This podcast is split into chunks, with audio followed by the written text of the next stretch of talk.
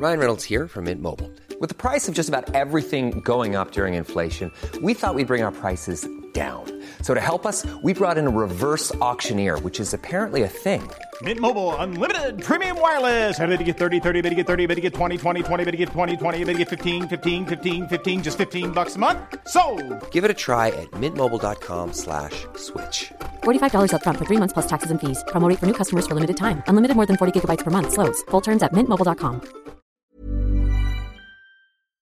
En el episodio de hoy platico con una gran nutrióloga especialista en salud digestiva sobre intestino permeable.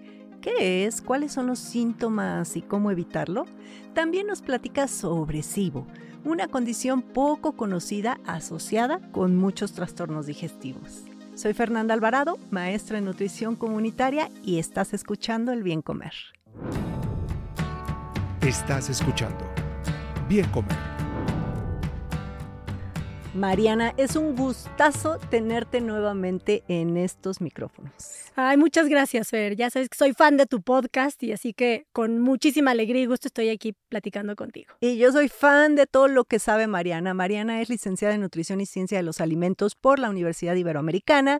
Tiene una maestría en nutrición deportiva y es una, pero de verdad, una verdadera apasionada de la salud digestiva hemos tenido el chance, la oportunidad de compartir congresos de microbiota y la verdad es que me encanta cómo aterrizas toda esa información súper técnica y pues hoy le vamos a dar al intestino permeable. Vamos.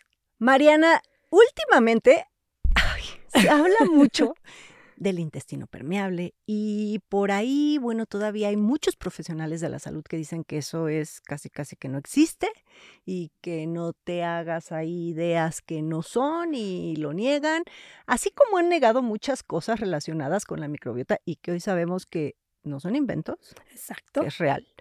Pero, a ver, para los mortales, ¿qué es eso del intestino permeable? A ver, el intestino permeable a mí me gusta ponerlo siempre de una forma gráfica que la gente lo pueda entender y es, imagínense un velcro. O sea, el velcro este con el que pues se pegan varias cositas, ¿no?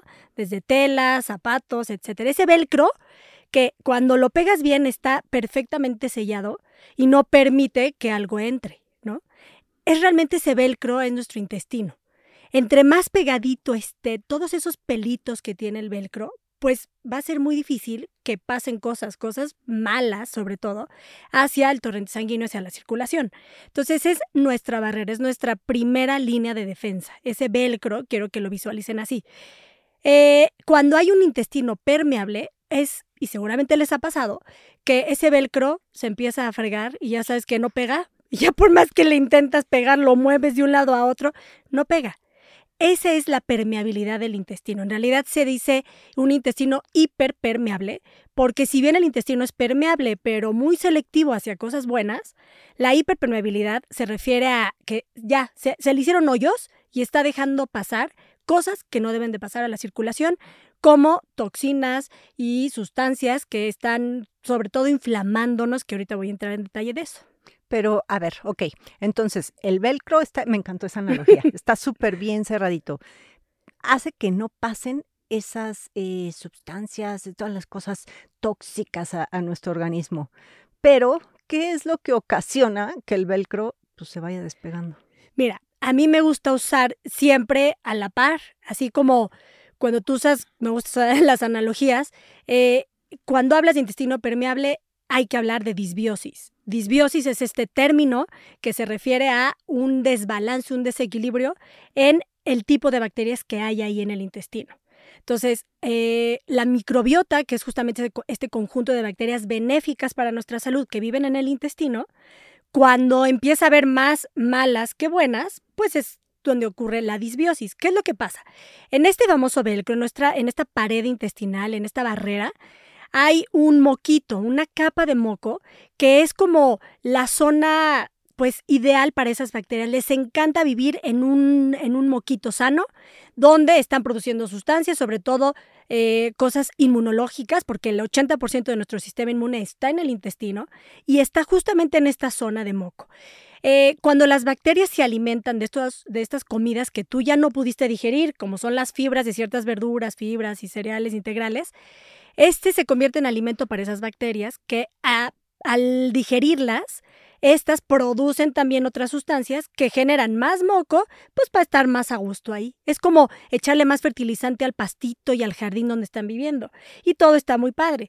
Pero si estas bacterias no reciben los alimentos adecuados, sino reciben puras grasas, azúcares, poca fibra, pues ¿qué pasa? Las otras bacterias que andan ahí muy oportunistas se empiezan a reproducir y en vez de producir moco les encanta comerse a ese moquito. Y entonces es donde empieza a hacerse mucho más delgadita esa capita de moco y lo que ocasionará en una forma ya muy crónica que se empiece a hacer hiperpermeable el intestino. Entonces, la permeabilidad del intestino viene de qué grado de disbiosis tienes, cuántas bacterias buenas y cuántas bacterias malas tienes. Ahí es donde empieza todo. Oye, ¿y solamente lo que comemos influye en ese moquito? Muy buena pregunta. Ojalá y fuera así, porque ya todos pues, podríamos hasta la dieta específica perfecta y no. El estrés es clave para provocar intestino permeable. Ojo, por favor. A ver, cuando tú te estresas, suben los niveles de cortisol. Y el cortisol es esta hormona que cambia muchísima de la dinámica en el metabolismo. Y hoy ya se ha visto con evidencia científica que a mayor estrés, más permeabilidad intestinal. Entonces es un estilo de vida que va de la mano con el estrés, el manejo de las emociones, la parte psicológica, sobre todo porque eh, la mayoría de los neurotransmisores se producen ahí en el intestino. Entonces, cuando tú estás duro y dale con el estrés, estos neurotransmisores empiezan a dejar de producirse de forma correcta y dejan de viajar hacia el cerebro, este viaje y este eje intestino-cerebro se empieza a dañar y entonces empieza a tener sintomatología asociada a un intestino permeable derivado del estrés, como puede ser depresión, ansiedad, irritabilidad, eh, ya sabes, neblina mental, etcétera. Sí, y justo ya grabamos un podcast sobre ese interesantísimo tema del eje intestino-cerebro. Escúchenlo. Y a ver, ok, justamente es como comencé eh, preguntándote y, haciéndote esa aclaración porque eh, lo hemos visto en estos congresos justamente todo lo que influye la terapia cognitivo-conductual para mejorar el yoga, la meditación, cosas que parecieran como, ay, no, eso que tiene que ver. Y es, es ahí. Entonces, esto del intestino permeable definitivamente existe, ¿no? Así es. ¿Y cómo saber que yo tengo un intestino permeable? Mira, los síntomas, el principal es eh, esta inflamación. O sea, una inflamación a nivel físico donde dices, no puede ser que amanezco muy planito mi panza y de repente a las seis de la tarde estoy embarazada o ya traigo aquí algún problema serio con muchos ruidos estomacales. O sea, los trastornos digestivos asociados a un intestino permeable van ahí. Inflamación, ruidos estomacales, mucho dolor a veces que va asociado a la misma inflamación y también puede asociarse con eh, tránsito lento o incluso diarrea. O sea, el tema ya va más hacia este, este punto final de la digestión, porque acuérdense que la digestión empieza en la boca y termina pues ya en el colon hasta donde vas a salir al baño. Y entonces, ¿cómo? ¿Cómo tú puedes identificar que tienes un intestino permeable? Pues qué tanto te inflamas, básicamente. O sea, así. Y ahora, ¿qué riesgos corre una persona que vive? Porque tristemente, y lo hemos visto también mucho en, estos tiempos, estamos acostumbrados a estar inflamados, Mariana. Sí. O sea, es normal levantarnos flaquitos y en la tarde dar el botonazo. Eso ya es normal para la mayoría de la población. No recuerdo ahorita el dato del porcentaje, pero es un porcentaje alto el que de repente, plunk, o sea, se siente mal. Entonces te acostumbras, te acostumbras a vivir así. Pero, o sea, ¿esto qué consecuencias nos puede traer a, mediano, largo plazo, a corto plazo? A corto plazo es, la diarrea, ¿no? Pero mediano, largo plazo. Mira, acuérdate que si hay un intestino inflamado, el cerebro está inflamado. Yo voy a hacer mucho, mucho énfasis en esto porque mucha gente se anda tomando antidepresivos o atacando un tema en el cerebro cuando descuida su intestino. Entonces te puedes estar tomando y enchuchándote para el cerebro, pero si no curas de raíz el problema, que es tu intestino permeable, vas a estar recurrentemente cayendo en estas depresiones, ansiedad, irritabilidad y demás. Entonces, ese es el principal, o sea, es como ir al primer paso sellar el intestino para que esa inflamación, o sea, hay unas sustancias que se les llama endotoxinas, que justamente vienen de pues unas sustancias que se les llama lipopolisacáridos, que son sustancias que tienen las bacterias malas, estas bacterias gram negativas, en la capita de su piel. Cuando tú tienes más de estas bacterias, esos lipopolisacáridos se convierten en las endotoxinas que van a viajar a tu torrente sanguíneo. Y obviamente el principal objetivo es llegar al cerebro para inflamarlo. Entonces, un, cerebro inflamado viene de un intestino inflamado producido por el exceso de estas bacterias. Entonces, ya hablé un poquito de cuáles son estos pasitos previos y por qué se forma el, intestino permeable. Entonces, en realidad es como no anden buscando eh, curar una, un trastorno psicológico, depresivo, emocional, a la parte cerebral, si lo primero es el intestino. Entonces, primero volteen a ver el intestino. Y la pregunta en realidad es, pues, ¿cómo le hago, no? Y a la par, ¿no? O sea, quizás si voy yo a terapia porque tengo muchos problemas, pero bueno, también echarle un ojito a mi intestino. Y a ver, entonces ahí viene ya la pregunta del millón, porque yo entiendo y mucho se habla de los famosos probióticos, ¿no? Entonces también de repente ves todos los supermercados de verdad probióticos de todos los colores, sabores y, y, dices, ¿y esto qué sirve? Yo siempre hago también la analogía, nosotras somos muy de analogías, de que ¿para qué quieres un batallón? si los vas a matar de hambre, ¿no? Eh, haciendo referencia al, al batallón como los probióticos. Entonces, ¿qué rol juegan los probióticos en todo esto? Mira, tú te puedes tomar todos los probióticos que quieras, pero si no estás alimentando esos probióticos no te van a servir de nada. Juegan un rol importante para darle diversidad a tu microbiota. Entonces ya hablamos de que pues tienes una microbiota dañada, desequilibrada, entonces necesitas mandar refuerzos consumiendo probióticos. Pero estos refuerzos, si no los mandas bien cargados, pues se van a morir. Y la única forma de alimentarlos es con fibra prebiótica. Mm. Fibra prebiótica hace referencia a, pues que es una fibra muy selectiva. O sea, si bien podemos consumir mucha fibra, nosotros tenemos ciertas enzimas que digieren algún tipo de fibra, pero otros no. Y eso solamente lo va a digerir esas bacterias que viven ahí. Entonces, por favor, un consumo adecuado de fibra prebiótica. ¿Dónde hay fibra prebiótica? Verduras, frutas, cereales integrales, haciendo referencia a los famosos almidones resistentes. La papa. la papa, exactamente.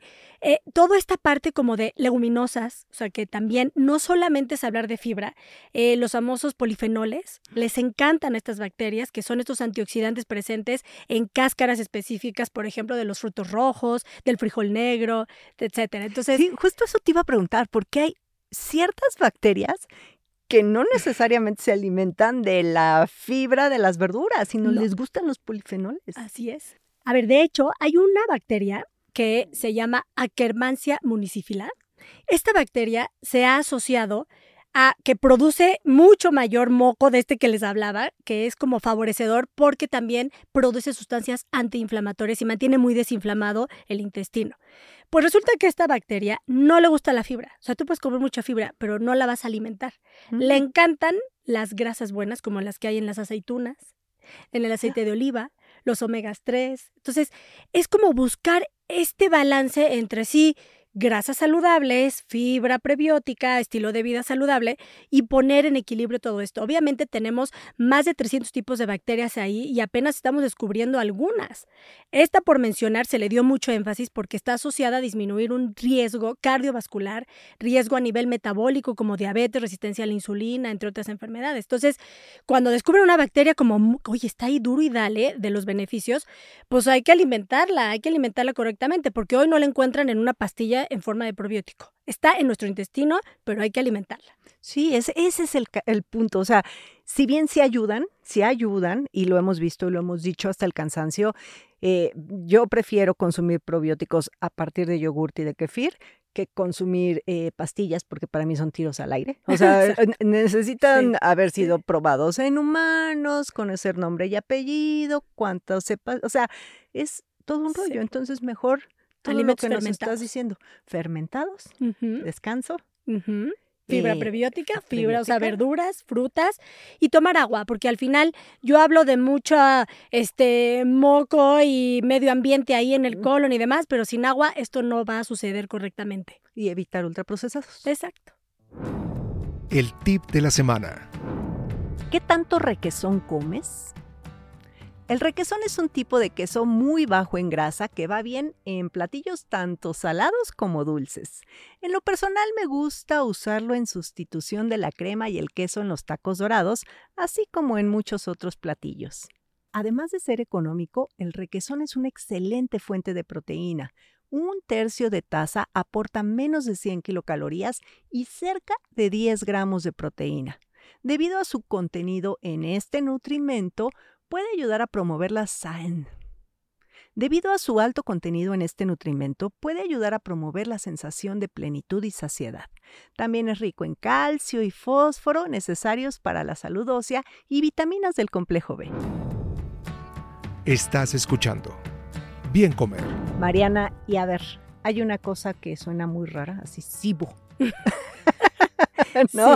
¿no? Este, este sobrecrecimiento. Cuéntanos qué es el SIBO y además por ahí tiene una relación con intestino permeable. Es que va junto con pegado, Fer. SIBO viene de sobrecrecimiento bacteriano en el intestino delgado que eso es importante.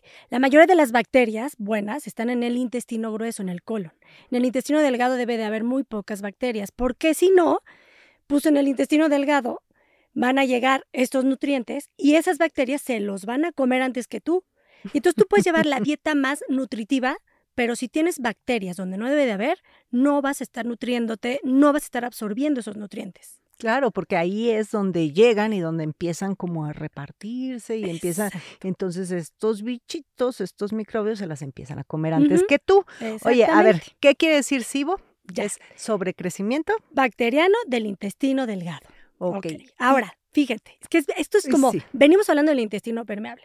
Entonces, justamente de este pasito anterior, eh, ya les dije que existen estas endotoxinas que van, viajan, sobre todo llegan al cerebro. Cuando hay un sobrecrecimiento bacteriano en el intestino delgado, pues es tal vez porque algo no se está moviendo correctamente. Hay un tipo de movimiento en el intestino que es la peristalsis, que es estos como contracciones para que vayas al baño. Y hay otro que es el complejo motor migratorio. El complejo motor migratorio es como un oleaje, un oleaje constante que va desde el esófago, es una, de una forma muy autónoma, tú no tienes control sobre eso, hasta el colon. El complejo motor migratorio se da gracias a la activación pues, desde el cerebro.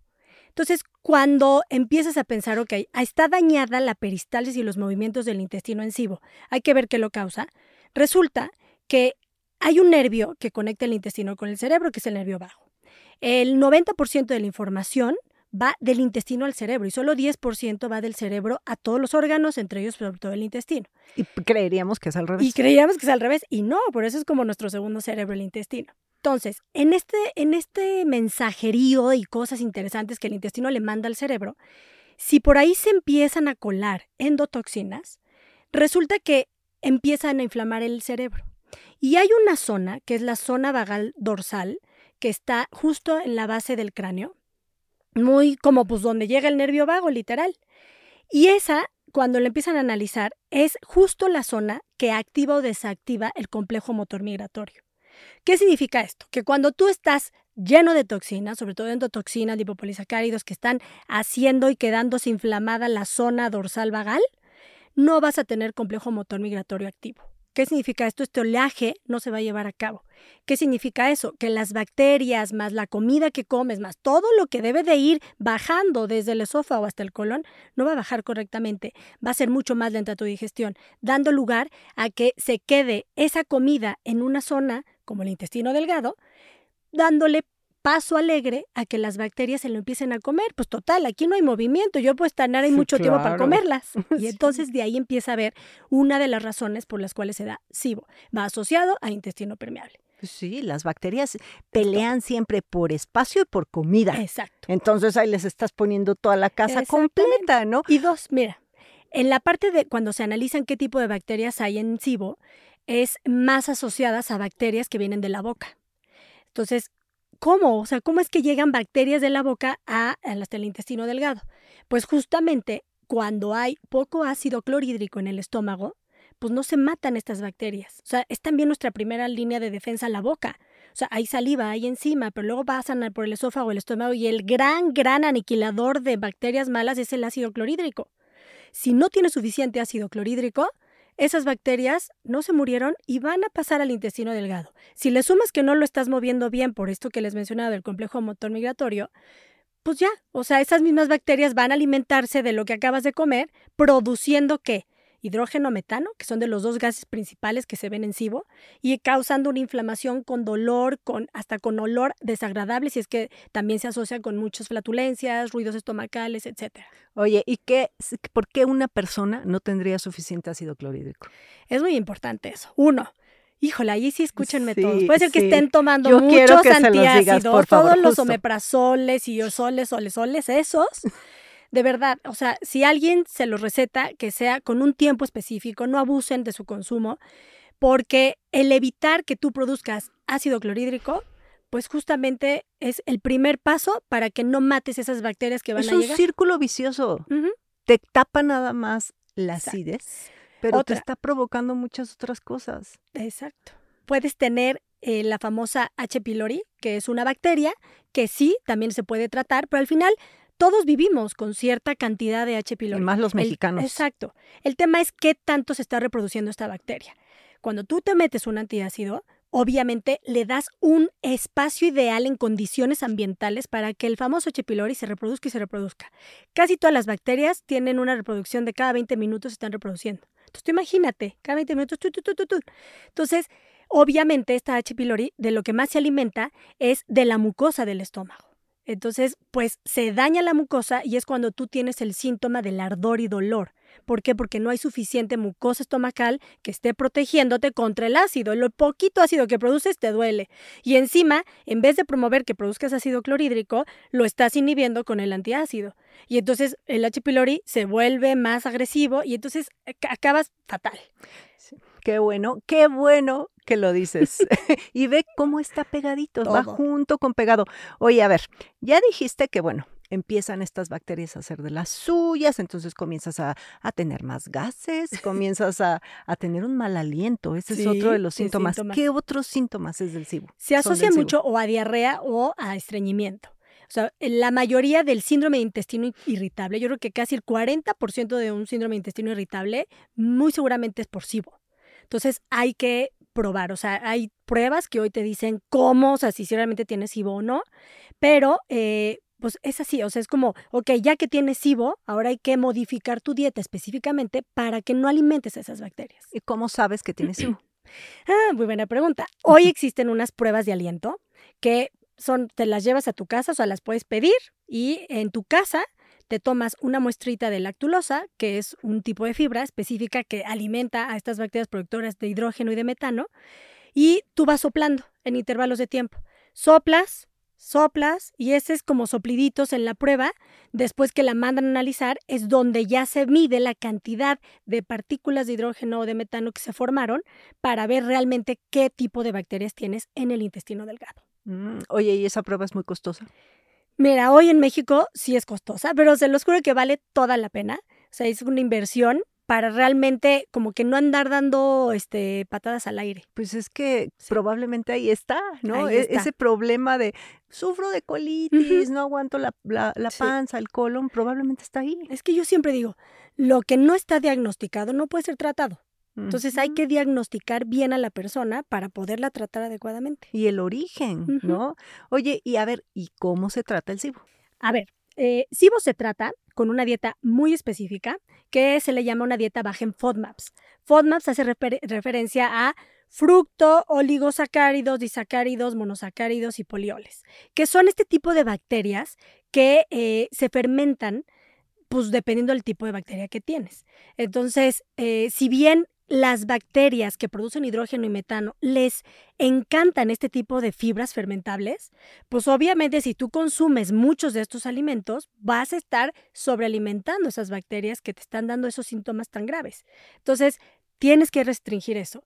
Eh, primero, obviamente, esto es de la mano con su nutriólogo, sentarse, planear, porque yo mi recomendación siempre es llevar un diario de alimentos, porque tal vez en algún momento ya puedes ir introduciendo este tipo de frutas, verduras, cereales y demás, porque al final, como es una dieta tan restrictiva, no la puedes llevar por mucho tiempo. Eh, dos, tres meses ves sintomatología, ya lo que haces es matar de hambre esas bacterias para luego entrar en un tratamiento con tal vez sí un antibiótico, un antimicrobiano, de preferencia que sea natural y demás, para acabar de matar esas colonias de bacterias y ya después volver a poblarlas con todo lo que mencionamos hace rato, otra vez las ¿Con un fibras, trasplante fecal? y hasta trasplante fecal. Sí, ya luego hablamos, Exacto. ya hemos hablado del trasplante fecal, pero bueno, pudiera ser. Pero sí, a ver, y entonces aquí preguntaría a la gente, si tú dejas de comer, ¿no?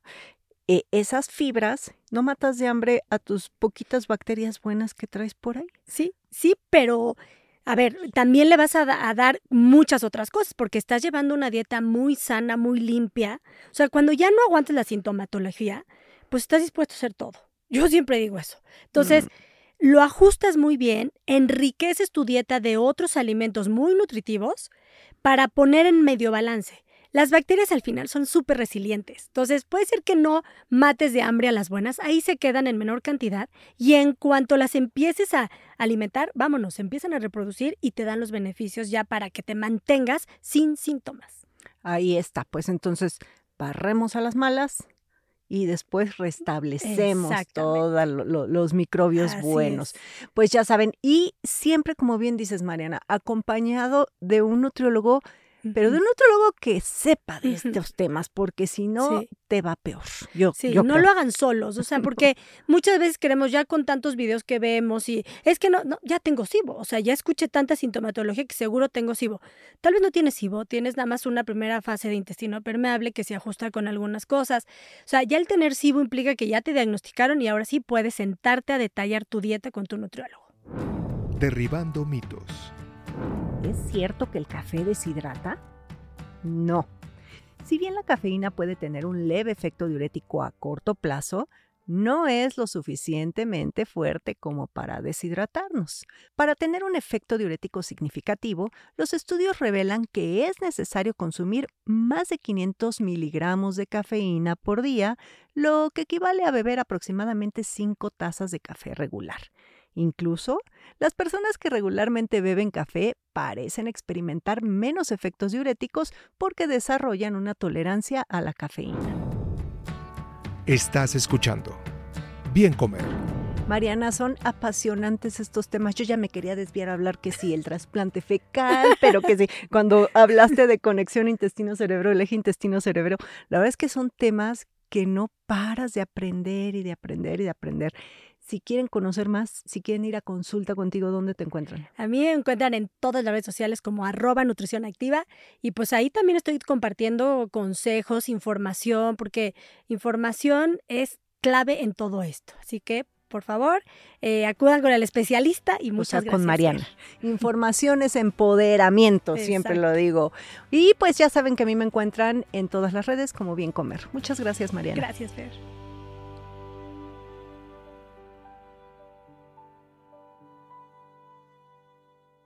Las opiniones expresadas en este programa no pretenden sustituir en ningún caso la asesoría personalizada de un profesional. Tanto la conductora como Exile Content quedan exentos de responsabilidad por la manera en que se utilice la información aquí proporcionada. Todas las opiniones son a título personal. Ever catch yourself eating the same flavorless dinner three days in a row? Dreaming of something better? Well, HelloFresh is your guilt free dream come true, baby. It's me, Gigi Palmer. Let's wake up those taste buds with hot, juicy pecan crusted chicken or garlic butter shrimp scampi. Mm. Hello Fresh. Stop dreaming of all the delicious possibilities and dig in at HelloFresh.com. Let's get this dinner party started.